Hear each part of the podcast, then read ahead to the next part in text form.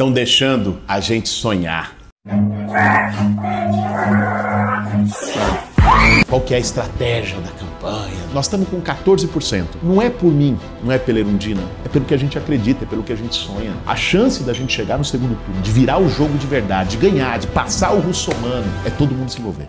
O crescimento que a gente tem visto da nossa candidatura nas pesquisas é o que a gente tem sentido no dia a dia da campanha, na rua, na rede, cada live, a cada agenda que a gente vê é um clima virando, é um jogo virando na maior cidade do Brasil. Muita gente estava triste, deprimida com tudo que aconteceu nos últimos anos no país. O que aconteceu em 2018, Bolsonaro, bolsonarismo, essa cultura do ódio tomando conta de tudo. Mas como disse Pepe Mujica, não tem nem vitória definitiva e nem derrota definitiva. O que a gente está vendo é uma onda se formar aqui em São Paulo, mas que tem impacto em todo o Brasil. O que nós vamos falar hoje no nosso Café com Bolos é o significado dessas próximas três semanas para nossa cidade e para nossa democracia. E hoje não podia ser diferente. No meio da campanha, a gente resolveu gravar o nosso café com bolos aqui, ó, no comitê de campanha. E aí, gente, dá um oi aí pro café com bolos. E aí, tem tempo para um cafezinho? Para fazer um bom café, meu bem. Nós estamos crescendo. Essa semana saiu mais uma pesquisa a do Datafolha. O russomano caiu sete pontos e nós já estamos tecnicamente empatado com ele no limite da margem de erro. Tem mais, a gente cresceu muito entre os jovens e já estamos liderando com 27% entre a juventude até 25 anos na cidade de São Paulo. Os jovens, os mesmos jovens que tiveram na linha de frente contra a ditadura militar, os mesmos jovens que ajudaram a derrubar Fernando Collor de Mello, os mesmos jovens que construíram o tsunami da educação ano passado contra Bolsonaro, milhões nas ruas, são eles que vão liderar a mudança na cidade de São Paulo. Na pesquisa espontânea, que é aquela em que pergunta em quem você vai votar, mas não dá as opções, e a pessoa tem que dizer, o voto mais de convicção, nós estamos em primeiro lugar, tecnicamente empatados, com Bruno Covas e com Russomano. Uma coisa, Galo, que eu tenho, tenho ouvido muito, jornalista falando em entrevista e tal, o Boulos está muito bem na classe média, entre os jovens e tal, mas também quem tem renda de mais de cinco salários mínimos e tal, mas está mal ou crescendo menos na periferia, entre quem ganha menos de dois salários, quem tem ensino fundamental. Tá bom, são os dados da pesquisa, estão ali, tem que brigar contra o número. Mas o que as pessoas não consideram a questão da taxa de conhecimento. O que é a taxa de conhecimento? O pesquisador vai lá e pergunta: você já ouviu falar no bolo? Você já ouviu falar no russomano? Você já ouviu falar no Covas? A taxa de conhecimento do russomano e do Covas é quase 100%. Um é 97%, o outro é 98%. A cidade conhece. O russomano porque está papagaiando na televisão há 200 anos e o Covas porque é o prefeito da cidade. Apesar de não ter sido eleito, né, o Dória abandonou a cidade, deixou para ele, mas o cara é o prefeito, estava lá durante o período mais crítico da pandemia, todo dia lá na, dando entrevista coletiva, as pessoas conhecem. Se gostam ou não é outra história. Agora, a nossa taxa de conhecimento é muito mais baixa. Nós temos 57% de taxa de conhecimento. Ou seja, 43% da cidade não sabe quem eu sou. E mesmo assim, a gente está em terceiro lugar com 14% dos votos. Nosso tempo na televisão é 17 segundos, do Bruno Covas 3 minutos e meio. Aí já começa a desigualdade. Os debates, que também aumenta a taxa de conhecimento, as redes de TV cancelaram. A gente falou disso no outro Café com Bolos. Ou seja, é aquela história do Davi contra Golias. Tudo que os meus adversários não querem é esse aumento da taxa de conhecimento. Porque quanto mais a gente se torna conhecido na cidade, mais a gente cresce. Então, o desafio da campanha, é nisso que nós estamos focados, é aumentar a taxa de conhecimento principalmente nas periferias, que é onde ela está menor. Por isso eu estou indo cada dia numa região diferente da cidade.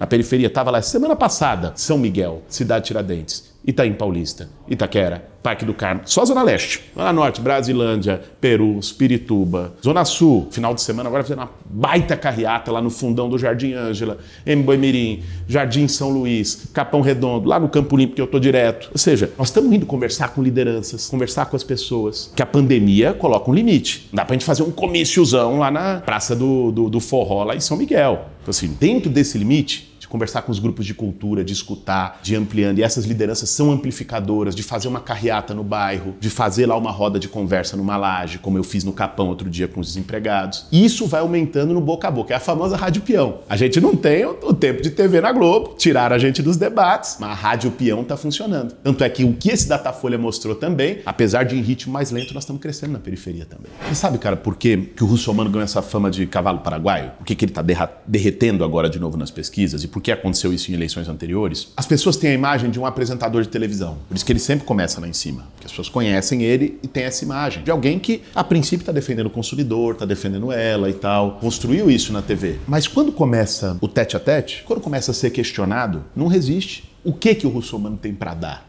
para São Paulo? Qual é a trajetória que ele tem para oferecer para o povo pobre, para as pessoas na cidade? Negócio assim de, sabe, fui visitar a casa da Cleide, ela me recebeu junto com, com um companheiro dela, o Oman, que foi aquela operadora de caixa que foi humilhada pelo Russomano. Lá atrás, há mais de 10 anos. Que é o vídeo que, sempre, que voltou nas campanhas agora. Isso é um problema seu ou nós vamos chamar a polícia aqui? Uma história como essa revela caráter, né? E acho que as pessoas começam a ver. Quando aparece de novo, fala, alguém que humilha um outro que está numa situação mais vulnerável, aí começa a aparecer um monte de negociado, de falcatrua, quais são as votações que ele teve no Congresso Nacional, está defendendo agora auxílio emergencial, mas votou pela redução dos 600 para 300 reais como deputado, como ele votou na reforma trabalhista, que tirou direito, como ele votou na reforma da Previdência, como ele gere os seus próprios negócios. O negócio do bar do alemão lá em Brasília, pegava gorjeta, pegava 10% de garçom, gente. Quando isso começa a aparecer, a rejeição dele aumenta ele derrete. É isso que começa a acontecer de novo. É claro que não é cachorro morto, ele é o candidato do Bolsonaro em São Paulo. O Bolsonaro tem uma rejeição em São Paulo, mas o Bolsonaro também tem uma base de apoio. Nas próximas três semanas, nós vamos ter uma batalha que é uma batalha contra o bolsonarismo. É uma batalha para tirar o ódio, o atraso do segundo turno em São Paulo. Que imagine um segundo turno Bolsodória. É entre essas duas coisas que São Paulo vai ter que escolher. Bicho, Estava conversando com Paulo Galo. Paulo Galo, muita gente deve conhecer, é dos entregadores antifascistas, uma das pessoas que ajudou a puxar o break dos apps em julho. Um cara de uma consciência política formidável. E o Paulo Galo está ajudando na campanha, a gente fez uma parceria. A campanha trouxe alguns entregadores, estão fazendo delivery de material. Para a pessoa que quer fazer o comitê na sua casa, a gente chama de comitê doméstico. Pô, eu quero receber um material para distribuir no meu bairro, para distribuir para minha família, botar uma placa na minha casa, sugerir que meus vizinhos coloquem e tal. E aí as pessoas estão se cadastrando no nosso site e os entregadores vão levar. O Galo estava me dizendo, estava outro dia na avenida com o baú dele tá personalizado, parou numa viagem, dois, três carros pedindo, tem como dar um, tem como dar um. Ele teve que parar para dar parte do material que estava levando para alguém. É uma onda. Acho que isso é o, é o mais bonito que a gente está fazendo aqui em São Paulo agora. Nós estamos resgatando um jeito de fazer política que é com as pessoas, que é com engajamento, que é com verdade, que é com esperança, que é com olho brilhando. As pessoas estão indo, ninguém está, ah, campanha, eles... Ah, nós estamos fazendo as pessoas de fato voltarem a sonhar. Essa coisa do cara parar o Paulo Galo e pedir dar aqui um adesivo. Quantas vezes eu não estou sendo parado, estou com um Celtinha andando na marginal de um lugar para o outro e as pessoas param pedem para tirar foto. Tá um clima muito forte de virada. Celtinha virou, virou personagem. Se botar o Celtinha candidato, ganha no primeiro turno. Esse clima tem muito a ver com 88. 88 eu era moleque. Quem sou eu pra falar de 88? Eu tinha seis anos de idade. Mas Erundina me falou disso. Eu falo com a Erundina todo dia. E ela fala, eu tô sentindo o cheirinho de 88. Ficou muito emblemático o que foi a eleição da Luísa em 88 para prefeita de São Paulo. Muita gente não conhece, gente inclusive da, da minha geração, que era pequeno, ainda mais quem veio de uma geração depois. Você estava na redemocratização do Brasil. Tinha acabado de promulgar a Constituição. Não tinha tido presidente eleito ainda, só foi em 89, e teve eleição municipal em São Paulo. E aí tava lá, Maluf, favorito absoluto. No dia da eleição, Maluf já tinha escolhido o secretariado. Serra o Leiva, que era o candidato governador, e a Erundina Azarão. Imagine, mulher nordestina, paraibana, assistente social, que estava nas favelas com o povo, imagina, os quatrocentões de São Paulo iam permitir isso. E ela falou que foi criando um clima. Esse clima que a gente estava falando aqui agora. Um clima de virada que vai, que vai. E aí teve um, uma semana antes da eleição, ainda teve um massacre da ditadura lá em Volta Redonda, numa greve da CSN, que se impactou também, as pessoas se revoltaram. E foi crescendo, criou uma onda no final. Erundina estava em terceiro nas pesquisas cinco dias antes da eleição. Ela ganhou a eleição essa coisa, sabe, de um, de um sentimento que vai se criando na cidade é uma coisa meio irresistível. Isso está gerando medo. Saiu uma matéria da, da, Folha de São Paulo de que o, o, Bruno Covas começa a se preocupar com a desidratação de Russomano. Como assim? O Russomano caiu, Bruno Covas foi para primeira, ele está preocupado que o Russomano caiu? Não. Porque ele quer ir para segundo turno com o Russomano, gente. Ele sabe que é mais fácil de ganhar. Essa altura do campeonato tem gente com diarreia lá no Palácio Bandeirantes, na, na prefeitura, no comitê do PSDB. Os caras estão com medo, porque é uma coisa real. Todo lugar que eu vou, imagina de campanha, tem alguém que faz um bolo. O pior é que o negócio é bom. E aí, eu tava emagrecendo, tava na linha, tava assim, igual o russomano, caindo assim, ó, emagrecendo peso. E aí, de repente, começou as agendas mais fortes nos bairros, não sei o quê, voltou a subir. fui outro dia lá no, no Jardim Imperial, Alto, no Magenda. Um dos melhores bolos que eu comi na minha vida. Bolo gigante, o pessoal decorou, era uma, uma boleira, um recheio de creme de morango. Foi impressionante. Então, eu nem sei, me perdi aqui no que, que eu tava falando. Eu fui falar de bolo no negócio e me perdi. Você sabe onde é que eu perdi o raciocínio? O negócio em Bia tá ficando meio estranho. Pra isso que existem os editores, né? Eu já esperava a bateria de fake news que tem vindo. Quando eu decidi ser candidato a prefeito, eu já sabia o preço que isso ia ter. Agora, nós precisamos entender também o que está em jogo nessa eleição. É a cidade de São Paulo? É, é uma eleição municipal. Estamos discutindo o futuro da cidade nos próximos quatro anos. Mas o que está em jogo também é o Brasil. Como em toda eleição municipal de São Paulo e das grandes capitais do país. Não é a primeira vez, não é novidade. Mas agora mais do que nunca. Porque se o Bolsonaro ganha em São Paulo, imagine vocês, o Russomano ganha eleição em São Paulo. É o projeto dele em 2022 de reeleição fortalecido. Se o Dória, o Bruno Covas, ganha eleição em São Paulo, é o projeto do Dória presidencial. O que está em jogo é é Brasil também. O que está em jogo é a defesa da democracia no país. Se a gente consegue impor uma derrota ao, ao Bolsonaro e ao Dória, uma derrota ao Bolsodória, o significado que isso tem de começar a virar a chave no país é muito grande. É por isso que tanta gente está se mobilizando que também não é de São Paulo. Muita gente que está abraçando a nossa candidatura, que está indo nessa onda também, não necessariamente vota em São Paulo, mas porque percebeu o impacto que isso pode ter para o país. Derrotar o bolsonarismo começa agora. Se a gente derrota o Bolsonaro na maior cidade do Brasil,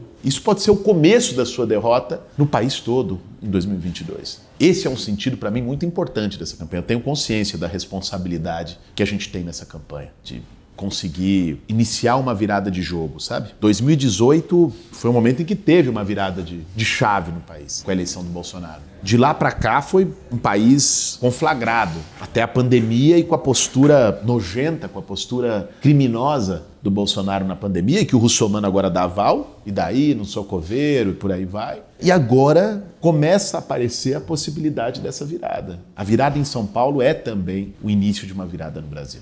Bom, gente, nesse Café com Bolos a gente tá no ritmo da campanha, tá no dia a dia da campanha, tá no comitê da campanha. É essa realidade que a gente tem vivido intensamente, de corpo e alma e vamos viver nas próximas três semanas ainda mais. Nós falamos muito aqui o que, que significa esse projeto, essa nossa virada, o que está em jogo. Muita gente pergunta a nossa estratégia. Qual que é a estratégia da campanha do Boulos e da Erundina? Eu vou falar para vocês a estratégia. É criar uma onda. Que cada um que já está decidido para votar em mim, Erundina, entender que não é só um eleitor, que é também um ativista, é também um militante dessa campanha. Vê só, nós estamos com 14% no último Datafolha. Se cada pessoa que já decidiu votar em mim, Erundina, convencer mais um, a gente vai para primeiro lugar nas pesquisas. Não é por mim, não é pela Erundina, não é pela turma que está aqui construindo essa campanha, dando sangue. É pelo que a gente acredita, é pelo que a gente sonha. A chance da gente chegar no segundo turno, de virar o jogo de verdade, de ganhar, de passar o russomano, é todo mundo se envolver. Tomar essa campanha, botar no ombro,